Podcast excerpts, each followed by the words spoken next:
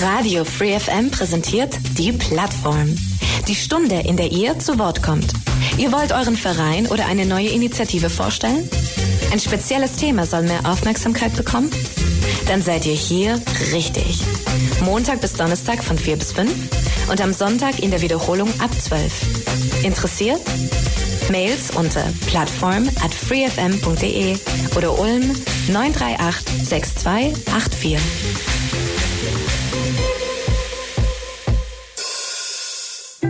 Radio Free FM, 16 Uhr auf der 102,6. Wie immer, Montag bis Donnerstag, die Plattform. Neue Ausgabe. Mein Name ist Michael Trost an der Moderation und Thema heute ist das Aufschnauf Haus. Hört sich erst ein bisschen an den Zungenbrecher, aber darüber sprechen wir heute eine Stunde. Es geht aus dem sozialen Bereich, kann ich schon mal sagen, um dieses Aufschnaufhaus, das in Jungingen angesiedelt ist und aus demselbigen, äh, ja, beziehungsweise als Nutzer desselbigen sind bei mir heute zu Gast. Ich fange einfach mal mit der Dame an, mit dem Mädel, mit der Finja. Finja, Jedeke, Finja, ganz herzlich willkommen hier bei uns im Radio. Ja, hallo, danke schön. Dann ist der Steffen Leiser da. Steffen, ganz herzlich willkommen. Hallo, danke schön. Und des Weiteren sind da der Markus Strauß. Ja, hallo. Markus, hallo. Und der Sohn, der Daniel Strauß. Daniel, ganz herzlich willkommen. Danke. Schön, dass ihr bei uns heute Nachmittag zu Gast seid und wir ein bisschen über euch erfahren können, äh, was das mit dem Aufschnaufhaus so an sich, äh, ja, was das überhaupt ist was ihr tut, wie viele Menschen da arbeiten und, und, und. Also ich muss ehrlich sagen, ich kannte das Aufschnaufhaus bisher noch nicht, bis ich mich auf die Sendung vorbereitet habe. Könnt ihr mir vorstellen, dass der ein oder andere Hörer auch erst mal heute davon erfährt und ja, wir natürlich euch damit auch ein bisschen bekannter machen. Aber bevor wir dort ins Thema einsteigen, über selbiges ein bisschen mehr erfahren, würde ich sagen, wir machen es, wie wir es immer hier in dieser Sendung machen, wir machen eine kurze Vorstellrunde. Jeder von euch darf einfach mal ganz kurz ein bisschen zu, äh, zu sich was sagen. Wer bin ich? Was mache ich? Vielleicht äh, welche Ausbildung habe ich absolviert? Wie lange bin ich schon dabei? Und und und alles, was ihr denkt, was ihr den Hörern vorab schon mal ein bisschen erklären, erzählen von euch möchtet. Ähm, ja, sollen wir es der Reihenfolge durchmachen? Ja, dann fangen wir in dem Fall einfach, Steffen, fangen wir mit dir an.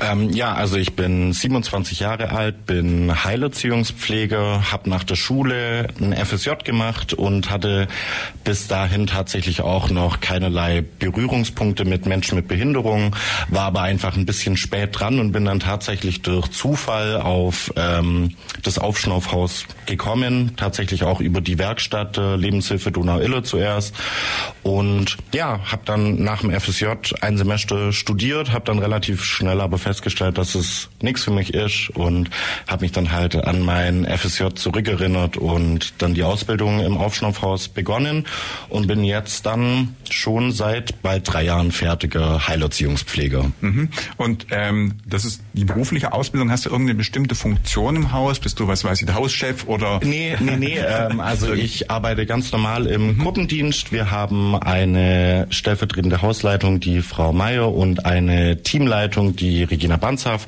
Sonst sind wir normale Gruppendienstmitarbeiter. Ich mache zusätzlich noch Erstgespräche, da erzähle ich aber, glaube ich, nachher noch ein bisschen was dazu, also zu dem Ablauf, wenn äh, ein neuer Gast zu uns kommen möchte. Ja, genau. Hm?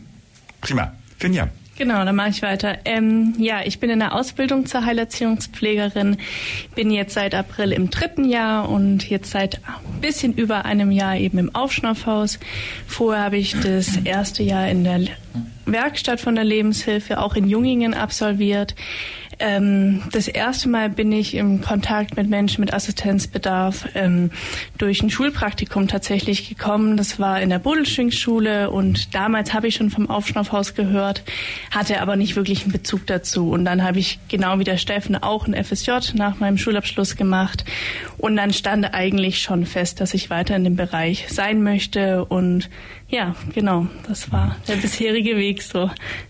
Und weil du gesagt hast, du warst in meiner Lebenshilfe, bist du jetzt Azubi bei Lebenshilfe oder auch Schnaufhaus? Also wer ist letztendlich dein Arbeitgeber und auch dein letztendlich der dich dann halt bezahlt? Ähm, die Lebenshilfe. Also Die mein Lebenshilfe. Ausbildungsarbeitsgeber ist die Lebenshilfe und ich habe mich auch bei der Lebenshilfe beworben. Das Mhm. heißt, ich wusste auch nicht, wo ich hinkomme ähm, in meinem Ausbildungsbereich. Ich habe das erste Jahr in der Werkstatt, wie gesagt, absolviert und wäre dann eigentlich in ein Wohnheim gegangen. Aber als dann ein Ausbildungsplatz frei geworden ist im Aufschnaufhaus, habe ich die Chance sofort gewittert und äh, mich noch am ersten Tag beworben, weil ich nur Positives gehört habe und gedacht habe, das müsste eigentlich ganz gut zu mir passen und habe Gott sei Dank auch diesen Platz bekommen. Ja, also es sind mehrere Bereiche, die man dann als Arzt durchläuft und unter anderem dann eben das Aufschnaufhaus, aber Genau. auch ähm, andere Abteilungen, die dann nicht dort dazugehören, sondern mehr zentrale Lebenshilfe dann wahrscheinlich sind. Genau, also es wird unterteilt mittlerweile, dass man das erste Ausbildungsjahr grundsätzlich in der Werkstatt für Menschen mit Assistenzbedarf absolviert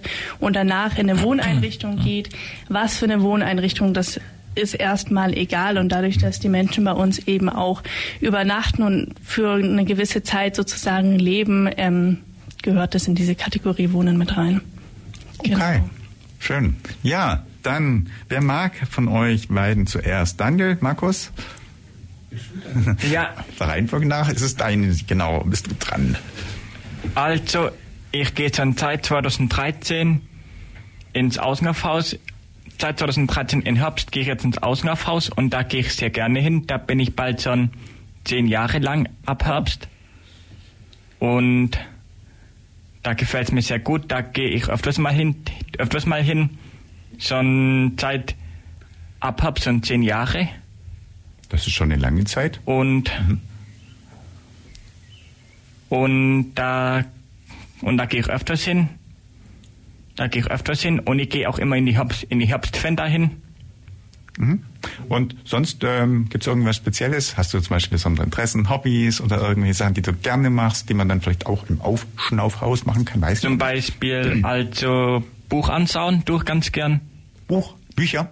Ja, Wimmelbuch über Ulm schaue ich ganz gerne an. Ah, okay. Und Wimmelbuch über Frankfurt am Main und Hamburg und Berlin. Und und interessiere mich für die Stadt Würzburg ganz arg. Mhm. Und Würzburg, wie, wieso gerade Würzburg? und Frankfurt am Main. Ja, Frankfurt. Wieso gerade für die Städte? Weil sie besonders schön sind, oder? Ja. Mhm. Und Frankfurt am Main, weil der der größte Flughafen Deutschland ist. Ja. verstehe. Und und meine Lieblingstiere sind Katzen und Hunde. Und Ja, ich glaube, reicht schon so für den Anfang. Kommen wir einfach mal zum Papa, kommen wir einfach mal Bitte. zu Markus. Dann darfst Ja. du. Also ich bin der Markus, ähm, bin der Papa vom ähm, Daniel und ähm, die erste Begegnung mit dem Aufschnaufhaus, das hat er ja schon gesagt, dass man das ungefähr vor zehn Jahren war. Ähm, Daniel ist jetzt 20, ähm, ich bin 52 und ja, damals vor zehn Jahren, als der Daniel so zehn war, ähm, waren wir in einer ziemlich schweren Situation. Also ähm, das war damals sehr schwierig mit also mit der Autismusstörung, wo er hat und ähm, mit Unterstützung. ja mit der Unterstützung mit allem. Ähm, da gab's halt ja wie soll ich das sagen? Ähm, er ist da ein bisschen aggressiv war er und gewesen. Und ähm, das konnten wir dann eben eine Zeit lang quasi gut mitmachen mit Unterstützung von unterschiedlichsten Ärzte und so und haben dann aber gemerkt, wir als Familie es belastet äh, ziemlich stark. Und da haben wir uns dann informiert, welche Möglichkeiten gibt's, um ja, dass, dass man mal rauskommt oder so. Und dann ähm, haben wir das Aufschnaufhaus gefunden und ähm, haben uns informiert, sind mal hingegangen, haben es anguckt und haben gemerkt, jawohl, das ist sowas, wo wir unseren Daniel auch ähm, gut ins Gewisse quasi hinschicken können, ähm, dass er mal ein bisschen was anderes sieht ähm, und dass wir als Familie einfach wieder ein bisschen, ja, ich sag aufschnaufen können. Das, ähm, ja, Im wahrsten Sinne des Wortes. Genau. Das heißt, das Aufschnaufen gilt dann vielleicht für den Einzelnen, der dorthin geht, aber auch für die Betreuenden, meist dann die Eltern. Ist das so vom Begriff ja, würde gedacht? ich auf jeden Fall sagen. Mhm. Und wer schnauft mehr auf? Eine gute Frage, ja. Ja. Also mir schnauft auf und schnauft du auf, Daniel. Ja, eh du auch ausnaufen. Super. Ja, okay. Also dann wissen wir schon mal, was es damit im Grunde auf sich hat. Dann lass uns doch vielleicht mal da ein bisschen in die Geschichte. Erstmal muss man sagen, es ist ein Verein in EV, ne, ein eingetragener Verein. Und äh, ich habe schon ein bisschen vorab gelesen, aber das dürft ihr selber ein bisschen zur Geschichte erklären, sagen. Wer hat denn wann die Idee zu dem Aufschnaufhaus gehabt und dasselbe denn begründet? Was könnt ihr das ist, glaube ich, dann dein Part, Steffen. Ja, ähm, also wir feiern tatsächlich dieses Jahr unser 25-jähriges Jubiläum. Am 1. Juli ist in Ulm, äh, in Jungingen großes Fest, also dürfen alle gerne kommen. Ähm, Gibt es ein Straßenfest. Wurde ursprünglich durch eine Elterninitiative gegründet, also quasi Eltern, die selber äh, Kinder mit, äh, mit Behinderung haben und haben einfach für sich persönlich erstmal den Bedarf für Entlastung gemerkt und dadurch ist es eben entstanden. Wir, äh, also das Haus an sich ist ein ehemaliges Hotel, klein aber fein und wir gehören mittlerweile aber auch schon seit 20 Jahren zur Lebenshilfe, natürlich ein größerer Träger, finanzielles als kleiner EV natürlich auch nicht immer so einfach, das zu stemmen vom Personal und von allen anderen betrieblichen Kosten her, sind wir sehr froh, jetzt seit 20 Jahren bei der Lebenshilfe zu sein mhm. und bestehen eben seit 25 Jahren. Ja, damit hast du schon gesagt, das ist heute der Träger. Das heißt, da seid ihr dann angehängt. Ihr seid aber, sag mal, in Bezug auf Entscheidungen immer noch eigenständig? Also könnt ihr bestimmte Sachen im Sinne von, wir machen das Programm oder wir bauen an oder wir beschäftigen jemanden, könnt ihr dann selber oder ist das dann also, eine Entscheidung dann auch der Lebenshilfe?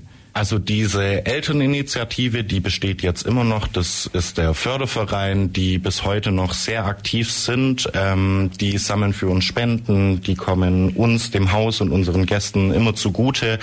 Ähm, wir sind natürlich schon an die Lebenshilfe gebunden. Natürlich können wir jetzt nicht sagen, okay, wir machen, was wir wollen, aber man versucht natürlich immer im Dialog zu stehen, weil ich denke, die Mitarbeiter, die in den einzelnen Einrichtungen sind, wissen sehr gut oder eigentlich am besten, was für ihre Bedürfnisse und für die Umstände geeignet sind. Und da hat man bis jetzt auch immer zufriedenstellende Lösungen für alle Seiten gefunden. Ich hoffe, dass es weiterhin natürlich so laufen wird. Aber natürlich, man muss sich da äh, gegenseitig unterstützen und auch gegenseitig entgegenkommen. Mhm. Wie viele Menschen sind denn jetzt bei euch dann in dem Aufschnaufhaus fest angestellt? Vielleicht gibt es auch Ehrenamtler oder wie viel arbeiten, wie viel sind tätig, wie viele Leute? Also wir sind, ähm, insgesamt, wir sind an sich von den Gästen her ein ja eigentlich kleineres Haus. Wir haben bis zu zwölf Plätze, sechs Plätze für Rollstuhlfahrer und sechs für Fußgänger. Und vom Team her sind wir 15 Gruppenmitarbeiter, natürlich verschiedene Prozente, also einige Teilzeit, aber auch äh, viele hochprozentige. Wir haben ehrenamtliche Helfer, die ein oder zweimal die Woche kommen und uns auch unterstützen. Und dann haben wir eine ähm, Haushälterin und ja, also an sich sind wir, glaube ich, um die 20 Leute im Team, wenn man alles so zusammenrechnet. Mhm. Gibt es denn so ein Aufschnaufhaus, vielleicht wenn auch unter anderer Bezeichnung, auch an anderen Orten oder ist das wirklich etwas, was sehr spezifisch nur Ulm zu bieten hat? Wisst ihr da ein bisschen was? Finde ihr vielleicht auch mal da dazu irgendwie, weißt du was? Ähm, ja, also es gibt auf jeden Fall schon deutschlandweit Kurzzeitpflegeeinrichtungen, aber es ist schon sehr wenig. Mhm. Ähm, das ist, glaube ich, ein bisschen auch anders. Kurzzeitpflege ist ja irgendwie mehr, vielleicht auch, denke ich, so für ältere Menschen so, oder? Und das ist bei euch ja nicht so. Ihr nehmt ja im Prinzip alle Menschen, die irgendwo aufschnaufen sollen, wollen oder auch die, die begleitenden äh, Menschen. Also, ja, das stimmt, anders, aber oder? wir versuchen schon vorwiegend Kinder und Jugendliche ja. zu nehmen, die eben, weil viele Menschen eben mit Assistenzbedarf früher oder später in ein Wohnheim ziehen oder in inklusive Wohngruppen. Also es gibt ja mittlerweile viele verschiedene Wohnformen und eben erstmal diese Familien zu unterstützen, die eben Kinder haben. Mhm. Genau. Aber es sind schon wenige ähm, Einrichtungen in dieser Form. Es gibt noch Kurzzeitpflegen in Wohnheimen zum Teil, die dann ab und an eine Person oder zwei aufnehmen, aber in dieser Form eher wenig. Ja. Aber habt ihr dann auch mit anderen Institutionen, die jetzt hier in Ulm, also Stichwort wie Caritas oder Reha-Verein, äh, alles Institutionen, die auch so zuletzt mal bei uns hier irgendwo im Radio waren, auch irgendwie Austauschkontakt oder, oder Habila war zum Beispiel kürzlich auch hier vom Tannenhof. Gibt es da auch dann Austauschkontakt, dass die vielleicht jemand auch bei euch irgendwo bringen oder jemand von dort kommt oder dass ihr euch auch im Sinne von einfach der, des, des Wissens irgendwie austauscht? Also gibt es da Vernetzung oder seid ihr sehr eigen, also eigen im Sinne von selbstständig und nicht so mit anderen so Unkontakten vernetzt? Ähm, also es gibt schon also von verschiedenen Kurzzeitpflegen, ähm, also zum Beispiel Süddeutschland, da die treffen sich glaube ich ein oder zweimal im Jahr, tauschen sich aus. Wir haben in dem Sinne ein kleines Alleinstellungsmerkmal, dass wir uns auf Kinder und Jugendliche eigentlich spezialisiert haben oder da definitiv unser Fokus drauf liegt. Wie die Finja schon gesagt hat, die Wohnheime, einige Wohnheime der Lebenshilfe haben Kurzzeitzimmer, also auf jeder Wohngruppe dann noch zusätzlich ein Zimmer für erwachsene Menschen, aber wir ähm, haben eben überwiegend Kinder, Jugendliche, junge Erwachsene. Und es ist tatsächlich ähm, sehr rar, also Kurzzeitpflegen für Kinder und Jugendliche. Wir haben Einzugsgebiet von München, Augsburg, Esslingen. Also der Bedarf ist da und ähm, die Einrichtungen gibt es leider zu selten, ja. Zwölf Plätze habt ihr. Ja. Das heißt, wenn der Einzugsbereich so groß ist, dann habt ihr wahrscheinlich auch eine Warteliste, dass vielleicht mehr wollen mhm. als geht. Äh, ja, also vor allem natürlich Ferien sind beliebt. Da gibt's auch jedes Jahr für die Leute, die quasi das Jahr über oder als Bestandsgäste bei uns sind, gibt's im Herbst immer einen Elternbrief, wo wir eben schreiben, was es Neues gibt. Jetzt während Corona war das natürlich alles sehr interessant, weil sich da natürlich viel geändert hat bei uns und wo wir auch eine Zeit lang immer geschlossen sein mussten. Jetzt dürfen wir zum Glück wieder auch mit voller Belegung mit zwölf Plätzen arbeiten. Wir mussten lange nur mit sieben Plätzen arbeiten, was natürlich für die Familien dann schwieriger ist, weil gerade während Corona die letzten drei Jahre war natürlich der Bedarf für Entlastung nochmal deutlich erhöht, weil ja auch die Schulen zu waren. Und ähm, also bei diesem Elternbrief, da gibt's dann jedes Jahr eine Ferienauslosung. Da können die Familien dann quasi ihre Wünsche eintragen, wann sie gerne in den Ferien einen Platz hätten. Und dann wird das bei uns immer ausgelost und versucht so fair also wir versuchen so fair zu machen, wie es geht eigentlich, dass nicht einer alle Ferien bekommt und einer niemals äh, gar keine Ferien. Ja, aber also der Bedarf ist da, die ja die Belegung ist schon, also jetzt vor allem in den Sommermonaten sind wir ähm, durchaus ausgelastet, ja. Mhm.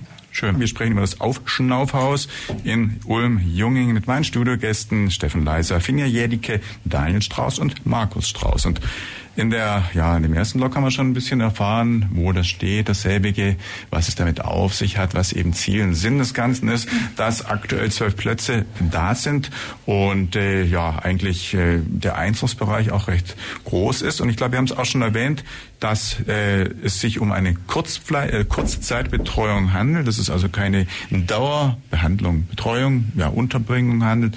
Und ihr habt irgendwo, glaube ich, auf der äh, ja, auf dem Blatt stehen 52, äh, 42 bis 56 Tage ist so das Übliche. Also das sind so rund, naja, knapp drei Monate ungefähr dann. Ja, genau. Also ähm, das basiert meistens auf dem Pflegegrad und auch auf dem Alter von dem Gast, der dann zu uns kommt, unter 18. In der Regel sind es immer 56 Tage. Pflegegrad 1 sind es mindestens 42 Tage und dann staffelt sich das auf 56. Ah. Das ist aber auch tatsächlich immer ein bisschen abhängig vom Amt, das die Anfragen bearbeitet, mhm. ähm, aber tendenziell bis zu 56. Werden Sie dann werden es gleich mit Markus und Daniel auch im Konkreten, wie das dann alles gelaufen ist, noch sprechen. Aber grundsätzlich, die Menschen, die jetzt Interesse haben, ähm, die kommen dann zu euch und stellen sich dann vor und sagen, wir haben jemanden, wir würden jemanden gern zum Aufschnaufhaus bringen und dann vereinbart ihr, wann wie, äh, eben entsprechend wann ein Plätzchen frei ist und wie lange der oder diejenige dann bleiben darf. Und dann wird irgendwo ein Vertrag unterschrieben oder auch nicht und dann ist derjenige oder diejenige dann bei euch. Oder wie läuft das? Ja, mehr oder weniger. Also ähm, man kann zu uns Kontakt aufnehmen, entweder natürlich telefonisch oder am besten über E-Mail aufschnaufhaus.lhdi.de, also Lebenshilfe Donau-Iller. Ähm, ähm, da einfach in Betreff schreiben, ähm, Anfrage, Erstkontakt, kurz den ähm, den Klienten, den Gast, den sie zu uns bringen wollen, beschreiben. Wir schicken dann einige Unterlagen von uns zu, die man dann einfach zu Hause ausfüllen kann. Die ausgefüllten Unterlagen schickt man dann zurück und dann macht man mit uns quasi einen Termin für ein Erstgespräch aus. Okay. Wie ist das? Ähm, das ist ja dann eine Ganztagsbetreuung. Das heißt, derjenige ist dann nonstop oder wird er zwischendrin auch wieder nach Hause gebracht? Nein, nein. Also es kommt dann natürlich dann. drauf an. Wir haben ähm, jetzt mit Corona haben wir Blockwochen eingeführt. Also in der Regel ist Anreise am Freitag, Abreise am Donnerstag, sieben Tage am Stück. Natürlich in Ferien gehen auch mal zwei Wochen oder ganz selten, aber eher außerhalb der Ferien drei Wochen.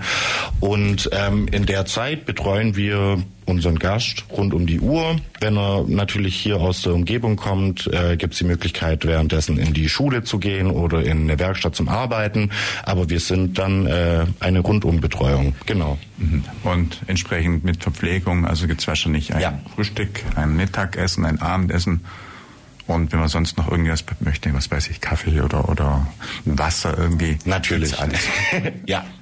Mhm. Und ähm, also die Menschen, die jetzt untergebracht sind, sind dann miteinander auch im Austausch oder macht jeder quasi sein eigenes Aufschnaufen?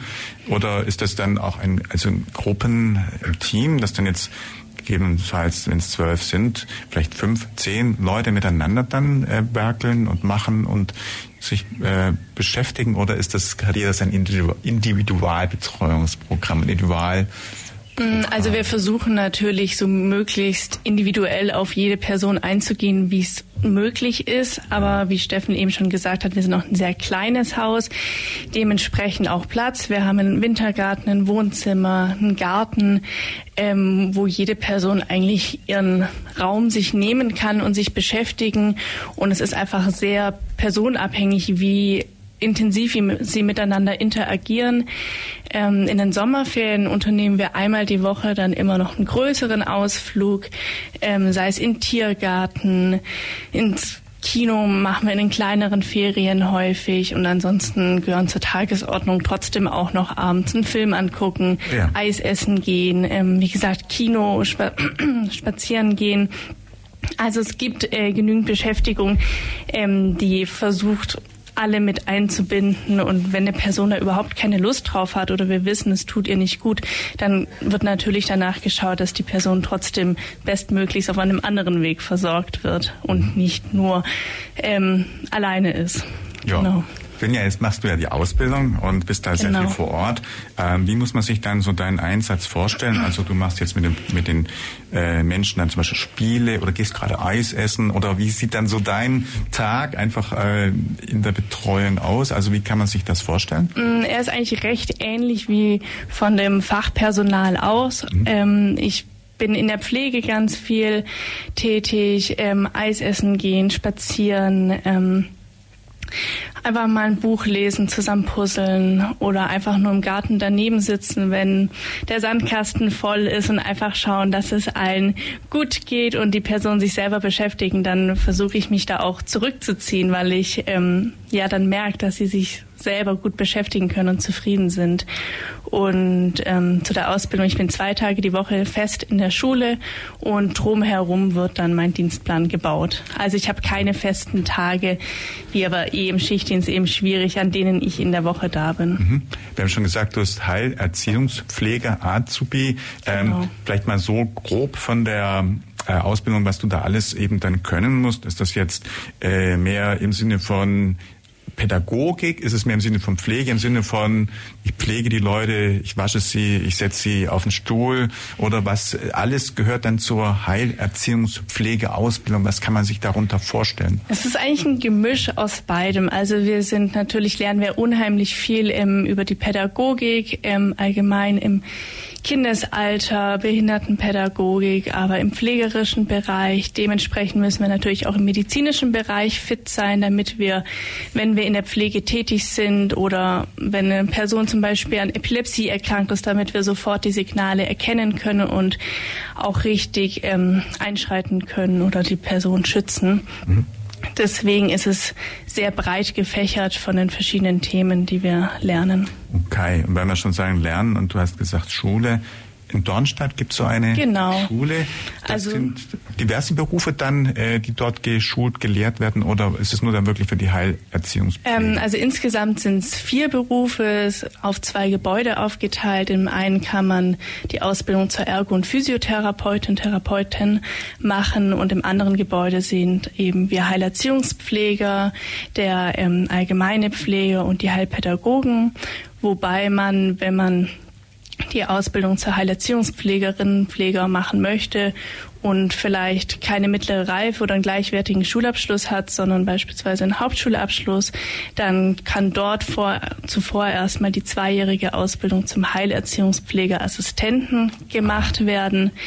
Ähm, und dann kann eben individuell entschieden werden, möchte ich noch den Heilerziehungspfleger oben draufsetzen und dann eben auch noch mehr Verantwortung tragen oder genügt mir das, dass ich eine Gruppenzweitkraft bin und eben der Assistent bin. Aber ja. der Tätigkeitsbereich ist mehr oder weniger derselbe. Mhm. Wie viele Menschen lernen mit dir zusammen diesen Beruf? äh, wir, unsere Klasse ist jetzt stark geschrumpft. Ich habe im April angefangen. Die Schule bietet zwei Modelle an. Das eine fängt im, sozusagen im Wintersemester im Oktober an. Die Kurse sind recht klassisch ähm, aufgebaut, also dass man in der Blockwochen in der Schule verbringt und Blockwochen in der Praxis. Ich habe im April, also im Sommersemester, angefangen. Der Kurs ist in der Regel deutlich kleiner. Ah, ja. Wir sind mit 21 SchülerInnen gestartet und sind jetzt leider nur noch zehn Personen. Mhm. Also eine sehr schnucklige Gruppe, aber daher ist es auch ein sehr gemütliches und sehr enges Klassenverhältnis. Ich frage deshalb, weil ja immer auch das Thema ist, in dem Pflegebereich oder in dem auch äh, Betreuungsbereich fehlt es massiv auch an Kräften an. Ja. Und äh, insofern, also bei euch wird auf jeden Fall, ihr macht die Ausbildung, jetzt haben ein paar aufgehört, wahrscheinlich schlechte Bedingungen auch so als Problem oder was ist da so? Also zum Teil natürlich, dass die Ausbildung vielleicht oder der Themenbereich nicht ganz so wie erwartet war und ansonsten persönliche Lebensumstände, die absolut nachvollziehbar waren, dass es einfach gerade nicht gepasst hat, zu dem Zeitpunkt diese Ausbildung zu machen. Was, ja.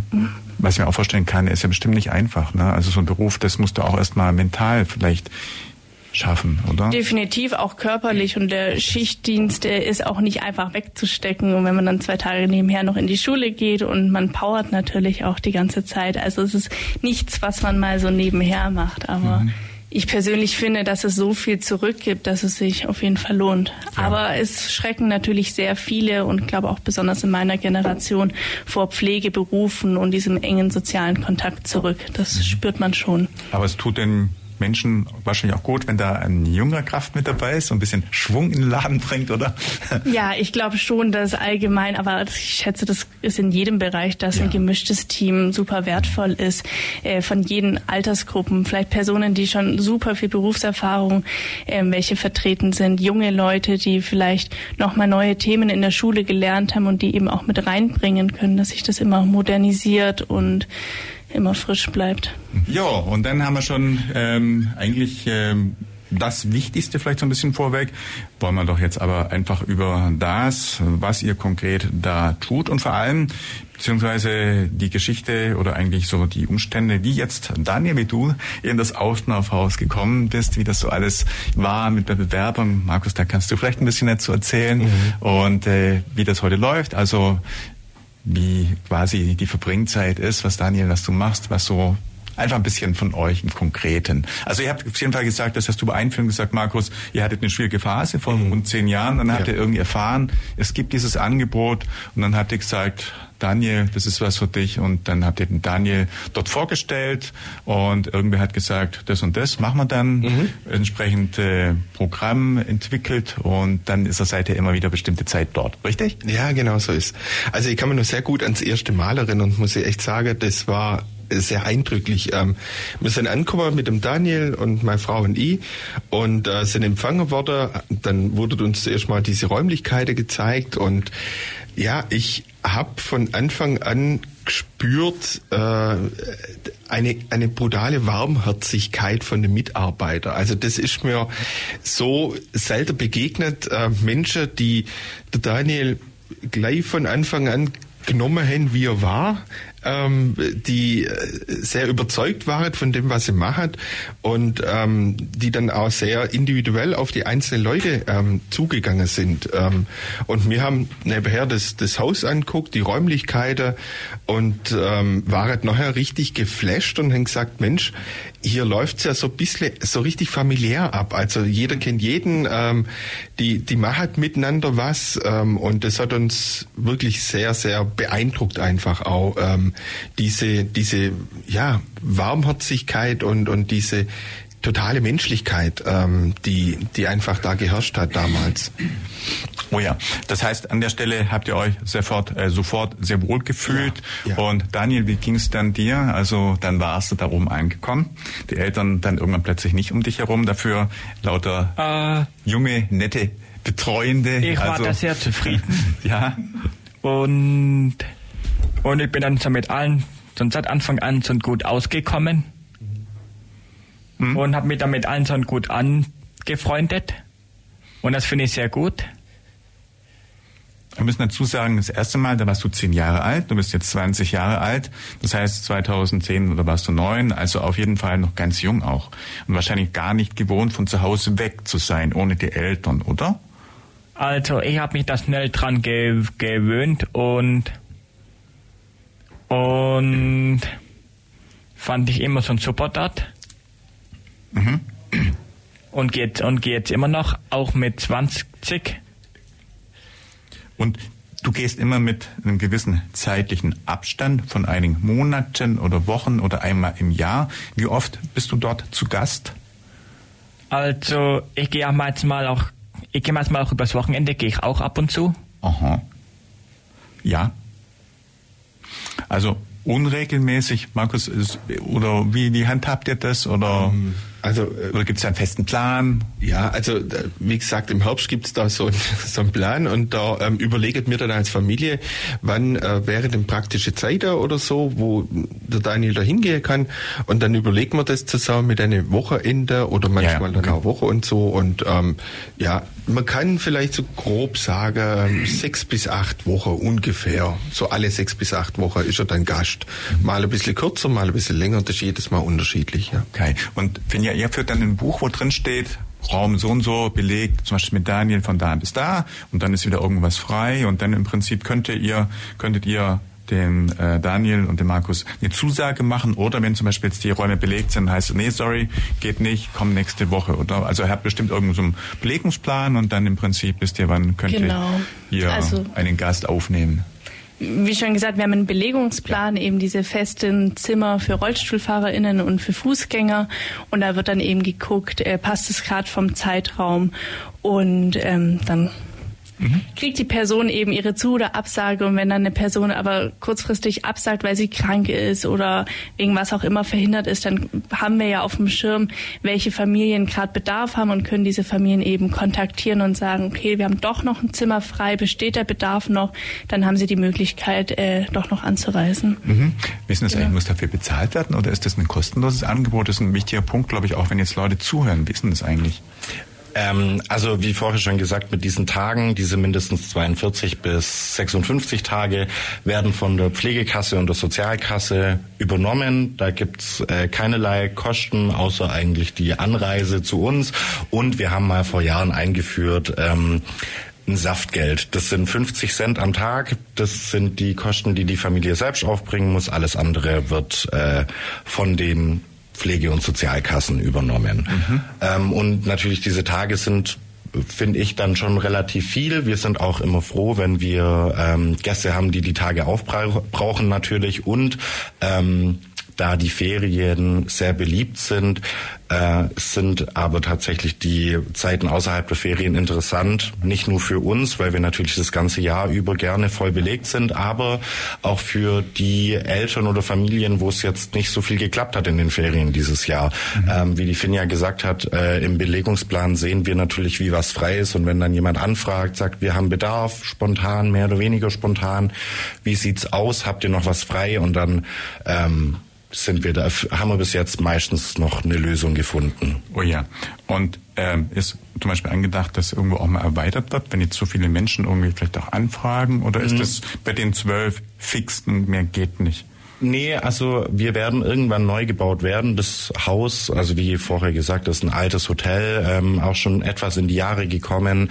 Ähm, wir werden neu gebaut werden. Das ist aber noch Zukunftsmusik, würde ich sagen. Die Lebenshilfe hat parallel immer mehrere Bauprojekte am Laufen und die müssen natürlich auch betreut werden. Also so kurz mal eine Einrichtung, eine soziale Einrichtung für Menschen mit Behinderung auf die Beine zu stellen, ist nicht ganz so einfach. Mhm. Ähm, den Zeitraum, ich denke mal, man spricht da schon von fünf bis zehn Jahren und bis dahin werden wir in dem Haus mit zwölf Plätzen bleiben. Okay. Ja. Wie sieht so ein, äh, so ein Ablauf jetzt aus? Also vielleicht, äh, Daniel, kannst du auch was erzählen? Also du bist jetzt dort einquartiert oder hast jetzt deinen Raum und wie schaut es dann aus? Ist morgens, was weiß ich, ein, heißt dann irgendwo, kann man nie aufstehen, so wie beim Bund, dann alle springen raus? Oder darf jeder schlafen, so lange wie er will? Oder ausstehen, wie er will und essen, wie er will? Oder gibt es dann auch gemeinsame Essenszeiten? Also wie muss man sich das dann vorstellen? Wie läuft sowas ab, so ein Also, Tag? eigentlich darf man da, der, derjenige, wo Urlaub hat, darf dann da schlafen, so lange, so lange will. Ja? Okay. Und dann, was macht man dann? Also dann Geht man irgendwo hm, was unternehmen oder spielen oder, oder ferngucken? Irgendwann zieht man sich dann um. Irgendwann. Ja, das ist wichtig, ja. Okay, klar, ja. Und dann wird dann auch irgendwann wie immer dann Brille geputzt. Ja, okay. auch wichtig. Brille geputzt. Denn, denn, denn, denn, denn das mag da auch mein Betreuer meine Brille putzen dort. Mhm. Und dann ist aber irgendwie ein Tagesprogramm angesagt. Oder also so ein bisschen irgendwas, eine Stunde, vielleicht Fitness oder sowas, Fragezeichen, oder Betreuung, irgendwas? Äh, da, dass wir ab und zu mal zum Kapmarkt laufen. Also Fitness wäre mir jetzt neu. Aha, ja. Nein, Nein das nicht. Ähm, ja, wir schauen einfach, wie die Gruppe so drauf ist, was die gerne machen. Äh, jetzt aktuell nutzen wir natürlich das Wetter und sind super viel im Garten. Ah. Das heißt, ähm, die Fußballbegeisterten können, wenn auch auf kleinem Raum, äh, Fußball spielen. Wir haben mhm. ein kleines Häuschen, wo besonders die kleinen Kinder drin spielen können. Eine Sandkiste. Wir haben seit neuestem Hochbeete, die ähm, bepflanzt werden, gegossen. Ähm, dann haben vielleicht Personen festen Gießdienst. Ähm, wir machen Spaziergänge um die Felder. Ähm, abends ist so ein Ritual, dass häufig vom Schlafengehen noch ein Film geguckt werden darf. Mhm. Bei Regenwetter sind wir drin und gucken Bücher an, basteln ganz viel, ähm, puzzeln. Also schauen ganz individuell, was passt zu den Personen und ja, schauen, dass es dass möglichst viele Personen teilnehmen können. Also doch möglichst viel miteinander, Teamwork oder Gruppenarbeit oder eben gemeinsame Beschäftigung auf jeden Fall. Genau, aber die Personen können schon trotzdem ähm, selber eben äußern, möchten sie dabei sein oder nicht. Also es wird jetzt auf gar keinen Fall gesagt, nee, du darfst jetzt nicht alleine in deinem Zimmer Zeit verbringen. Wenn die Person das gerne und viel machen möchte, dann darf sie natürlich ihre Bücher oder CDs mit aufs Zimmer nehmen ja. und mal eine Stunde Pause haben. Das ist ja auch sehr verständlich, wenn mindestens zwölf äh, Leute oder mehr durch die Mitarbeiter eben die ganze Zeit um einen rum sind, dass man auch mal Pause und Zeit für sich alleine braucht. Mhm. Wie ist das jetzt mit dem Alter eigentlich? Was ist denn Mindestalter? Was ist vielleicht das Maximalalter? Da habt ihr, glaube ich, auch eine Festlegung, oder? Ähm, tatsächlich festgelegt sind wir nicht. Also unser jüngster Gast, ich glaube, die war ähm, eineinhalb, wo sie das erste Mal zu uns gekommen ist. Das ist natürlich sehr klein, oh ja. ähm, definitiv. Aber ja, grundsätzlich, ähm, wenn wir den Hilfebedarf, den die Person benötigt, leisten können, dann darf auch schon eine anderthalbjährige kommen. Äh, nach oben hin ist natürlich immer schwer abzugrenzen. Ähm, wir haben Leute, die seit Bestehen, also seit 25 Jahren zu uns kommen. Das heißt, das sind jetzt auch dann nicht mehr alle junge Erwachsene. Ähm, wir versuchen uns eben auf Kinder, Jugendliche, äh, junge Erwachsene zu fokussieren, weil es oft ja so eine Kurzzeitunterbringung beginnender Abnabelungsprozess ist. Also äh, normale Lebensverlauf beinhaltet auch einfach von zu Hause irgendwann auszuziehen.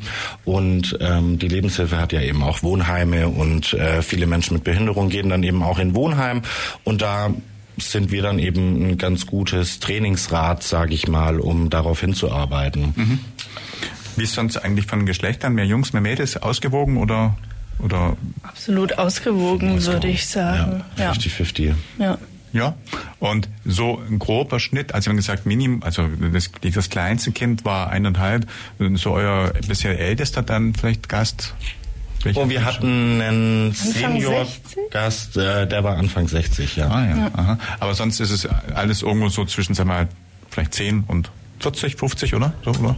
So schwer? 35. 35 ungefähr. Ja, also schon in den, wir bewegen uns hauptsächlich in den, maximal in den 20ern. Mhm. Ja, also mein Gedanke war, wenn es noch die gleiche Generation ist, sind vielleicht die Interessen oder auch das Miteinander noch einfacher, als wenn jetzt eine ganze Generation dazwischen liegt. Wenn jetzt das Einjährige mit dem 80-Jährigen gemeinsam am Tisch sitzen soll, ist das schwierig, könnte ich mir vorstellen. Das ist dann einfach schon zu viel zeitliche Distanz und einfach auch vielleicht zu viel unterschiedliche Betreuungsnotwendigkeit.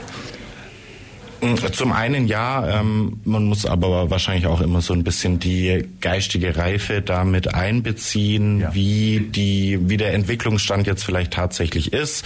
Das sind die Unterschiede vielleicht nicht bei unseren Gästen nicht immer ganz so gravierend wie vielleicht sonst, aber ja, ich denke im Interesse unserer Gäste und einer angenehmen Gruppendynamik ist es natürlich schon so, dass eine halbwegs homogene Gruppe für alle schon schöner ist.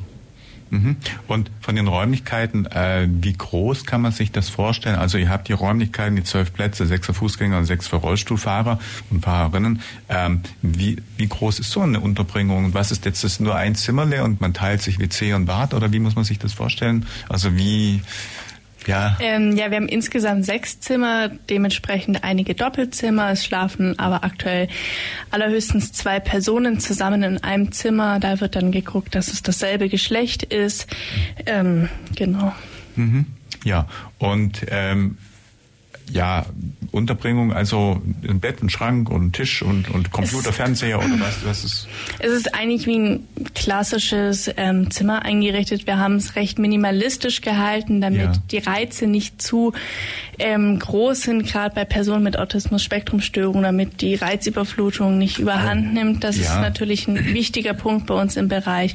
Und ansonsten hat jeder sein eigenes Bett, sein festes, was den Zeitraum eben immer das eigene Bett ist, den passenden Schrank dazu, ein Schreibtisch für die Fußgänger mit einem Stuhl, ein eigenes Bad bei den Fußgängern ähm, ist immer am Zimmer dabei. Bei den, ich nenne es jetzt mal Pflegezimmern, also die Personen mit die in einem Rollstuhl ähm, viel Zeit verbringen, gibt es dann ein großes Pflegebad, was nochmal anders ausgestattet ist, also mit einer Pflegeliege, weil nicht eben alle Personen im Stehen oder Sitzen duschen können, sondern vielleicht im Liegen. Ähm, genau dass jede ja. Person bestmöglich dort versorgt ist. So, dann würde ich sagen, die Thematik haben wir gerade so ein bisschen erklärt, wie das läuft. Daniel geht alle acht Wochen ins Aufschnaufhaus und darf ein bisschen aufschnaufen. Und äh, dann ist der Aufschnaufen. Ja. Natürlich die Fragestellung, Markus, Ausschnaufen haben wir gelernt, ist auch für die Familie so die Frage oder die mhm. eigentlich die Thematik. Wie geht's euch dann? Dann schnauft ihr aus? Ja, dann schnaufen wir aus. Also ähm, der Daniel mit seiner Behinderung ist einfach so, dass ganz viel Ritual sein muss, ganz viel muss gleich sein. Es muss äh, alles irgendwie seinen richtigen Gang haben, in Anführungszeichen. Und ähm, das wird für uns natürlich als Familie manchmal einfach auch sehr, sehr, sehr mühsam oder das dann auch wieder immer wieder so zu machen. Und da nutzt mir dann die Zeit, wenn der Daniel im Aufschnaufer ist, ist einfach, um aus den Ritualen auszubrechen, dass man mal ein bisschen länger schlafen kann, dass man kein Abendritual machen muss, dass man nicht immer zur gleichen Zeit äh, essen muss, sondern mhm. einfach, ja, mal das, das ganz anders ähm, gestalten kann, auch der Tag ganz anders gestalten kann. Ja. Weil halt doch sehr viel aufgrund, aufgrund dem, wie der Daniel halt ist, ähm, muss ganz viel gleich sein und das sind dann immer wieder die gleichen Fragen, die kommen von ihm und dann braucht es die gleiche Antwort und einfach mal aus dem auszubrechen. Und mit, mit Brötchen und weg? Ist ja auch mit Brötchen und Weckle zum Beispiel oder so. Äh, ja, und einfach ja, spontan auch mal irgendwas zu machen und nicht immer einen Tag vorher äh, ankündige, jetzt machen wir dann nächsten Tag das und denk dran, jetzt machen wir, also ja, das ist halt für uns dann auch ähm, ja, Urlaub in Anführungszeichen. Mhm. Das heißt, ihr kommt auf jeden Fall auch einfach dazu, ein bisschen den Tag spontaner ja. zu planen. Und äh, also Autismus bedeutet, dass jemand im Prinzip einen ganz eng gesteckten Zeitrahmen irgendwo mhm. hat und der muss morgen zur gleichen Zeit ausstehen, zur gleichen Zeit essen, mhm. die gleichen Rituale mhm. anwenden. Und das ist natürlich dann für die Betreuenden oder für die Eltern oder die Familie einfach purer Stress. Ja, das ist ja. richtig. Okay, verstehe. Und ähm, also ohne Aufschnaufhaus ist bei euch nicht mehr vorstellbar dann? Ähm, momentan nicht, muss ich ganz ehrlich sagen. Ähm, äh, natürlich ist vorstellbar, aber es zehrt an der Kraft. Also das, das merke ich jetzt auch die 20 Jahre. Es, ähm, ja, es, es kostet viel Kraft, diese, diese Aufgabe zu machen. Und von daher nutzt mir dann eben diese Zeiten, wo der Daniel äh, dann im Aufschnaufhaus ist, um selber wieder ein bisschen ja, verrückte Sache zu machen. Ja, ja. und gibt es jetzt irgendwo ein Limit? Das heißt, wenn jetzt jemand äh, alle sechs bis acht Wochen kommt, ist das dann irgendwann mal, dass man sagt, okay, Kapazität damit durch oder äh, einfach auch der Fairness wegen, dass im Prinzip auch jemand mhm. anderer machen darf. Gibt es da irgendwie dann ein, ein Maximum, dass jemand, ja, was weiß ich, wenn der halt hundertmal da gewesen ist, dann nicht mehr durfte oder ist das unlimited? Ich glaube, das ist ein Limited. Also ich muss halt, wir müssen halt aufpassen mit den 56 Tagen. Das ist ja, so der Punkt, also, wo man. Genau, das ja. ist so das vorgegebene Limit. Man könnte, wenn man darüber hinaus Bedarf hat, das auch selber zahlen, ist aber relativ teuer. Also ähm, weil es eben eine 24-Stunden-Betreuung ist, sind am Tag mhm. 280 Euro. Das kann, muss man sich erstmal leisten können. Und sonst ähm, eigentlich kein Limit. Also wir sind natürlich kein Wohnheim, man kann jetzt nicht 365 Tage im Jahr buchen, aber äh, ja, man kann über alles sprechen. Es muss natürlich aber auch in einem Rahmen sein, wo der Gast sich wohlfühlt. Mhm. Also wenn der Dani jetzt, glaube ich, sechs Wochen am Stück bei uns wäre, dann wäre es auch nicht mehr für alle gut und das wollen ja. wir natürlich nicht. Was mir noch so gerade auch ein bisschen Gedanken äh, umhergeht, ist die Fragestellung, gibt es irgendwo bestimmte Aufnahmevoraussetzungen? Muss jemand irgendwo bestimmte Dinge erfüllen können? Zum Beispiel, ich sag mal, allein aufs Klo gehen, einfach so ganz banal. Oder gibt es irgendwo auch Ausschlusskriterien, wo man sagt, das können wir nicht betreuen, das ist zu viel, zu also intensiv oder irgend sowas? Eigentlich die, die einzigen Dinge, die wir nicht leisten können, ist eine 1 zu 1 Betreuung. Mhm. Dafür haben wir einfach das Personal Personal nicht und wenn jetzt jemand rund um die Uhr beatmet werden müsste. Oh ja. Das äh, sind Sachen, da das überschreitet dann auch unsere medizinischen Kompetenzen. Die Person braucht einen Pflegegrad eben, also ohne Pflegegrad werden eben diese Tage nicht bewilligt, aber sonst gibt es keine mhm. Voraussetzungen. Ja. Und ähm, auf jeden Fall, ihr braucht auch immer Unterstützer. Ihr habt, glaube ich, ja, nicht nur Azubis, sondern auch FSJler und Ferienhelfer. Und das sucht ja auch immer Leute, habe ich verstanden. Ja, auf jeden Fall. Also FSJler auf jeden Fall. Ähm, sind einfach eine unglaubliche äh, Hilfe für uns, weil wir, also ich zähle mich jetzt als Zubi kurz mal zu den Fachkräften, weil wir mehr diese pflegerischen Aufgaben dann übernehmen und die FSJler dann viel von dem Freizeitbereich äh, übernehmen können, der vielleicht sonst eher mal hinten runterfällt. Ähm, und ich kann es halt selber auch einfach jeder Person, die vielleicht jetzt ihren Schulabschluss gemacht hat, nur super ans Herz legen. Also ich habe selber nach meinem Schulabschluss erstmal ein FSJ gemacht, um zu gucken, was will ich überhaupt? Möchte ich wirklich im sozialen Bereich arbeiten oder ist mir das doch nicht das Richtige?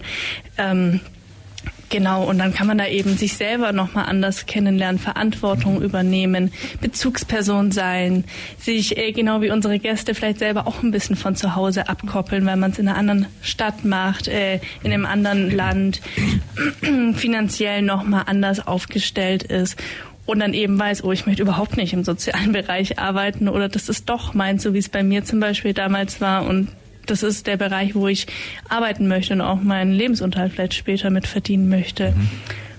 Das genau. finde ich tatsächlich auch das Witzige. Ich kenne ganz viele, die einfach durchs FSJ im sozialen Bereich hängen geblieben sind. Also ich ziehe mich da auch dazu. Ähm, und es bringt jedem, finde ich, unglaublich viel für die Persönlichkeitsentwicklung. Also das ist ein Jahr, in dem man unglaublich viel wächst, man darf Verantwortung übernehmen, man nimmt einfach ganz viel für sich selbst mit. Ähm, und, weil Sie es vorher gesagt haben, Ferienhelfer, wenn man sich noch nicht sicher ist, ob ein FSJ vielleicht was Richtiges ist, wir im Aufschnaufhaus suchen auch immer Ferienhelfer. Unser Förderverein zahlt in den Sommerferien uns Ferienhelfer. Also wenn jemand Interesse hat, Lust hat, da mal reinzuschnuppern, auch einfach gerne bei uns melden. Ja. Und das sind dann zwei, drei, vier Wochen und wenn das passt, dann gerne in FSJ mhm. bei der Lebenshilfe. Ja. ja. Eine Frage noch an dich. Ich finde ja, das Thema war immer Sozialbereich, schlecht bezahlt, schlechte Ausbildung.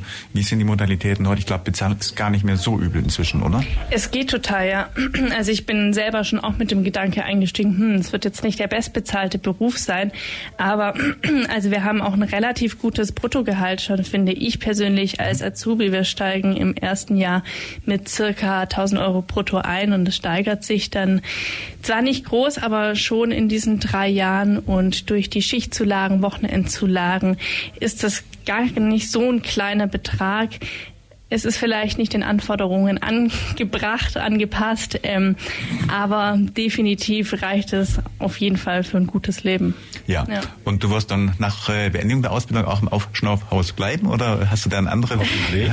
ja, ja ist schwierig, was anderes zu sagen wahrscheinlich. Das ist die ja. große Frage. Nee, also ja. vom Team und von der Arbeit würde ich tatsächlich super, super gerne dort bleiben, weil es für mich genau das Richtige ist. Ich habe jeden Tag die neue Herausforderung, vielleicht nochmal anders als in einem Wohn Wohnheim, dadurch, dass bei uns die Gäste wechseln. Man muss immer up to date sein mit den Medikamenten und das ist eine sehr schöne Herausforderung, die ich eben auch sehr genieße. Mhm. Ja, ich gucke mal gerade auf die Uhr, die Zeit rennt davon. Das geht immer alles ganz schnell. Ähm, hat jemand noch irgendwelchen Punkt, auch vielleicht den Kontakt noch mal ganz kurz, den sollte man mal sagen, Steffen, ganz genau, schnell. Genau, also aufschnaufhaus at lhdi.de, Lebenshilfe Donau-Ille, ähm, oder einfach Aufschnaufhaus googeln, da kommen nur wir raus und ja, sich dann einfach gerne bei uns melden. Und Perfekt. Dankeschön. Vielen Dank fürs Kommen, das war die Plattform heute Nachmittag mit dem Aufschnaufhaus und meine Studiogäste, mal kurz den Namen, schnell, schnell. Steffen Leiser. Finja Jädicke. Daniel Strauß und Markus Strauß. Ich mach's kurz, wir müssen nämlich raus. Vielen Dank. Moderation Michael Trost. Wir sagen Tschüss. Das war die FreeFM-Plattform auf der 102,6. Vergangene Sendungen gibt's zum Nachhören auf freefm.de slash Programm slash Plattform.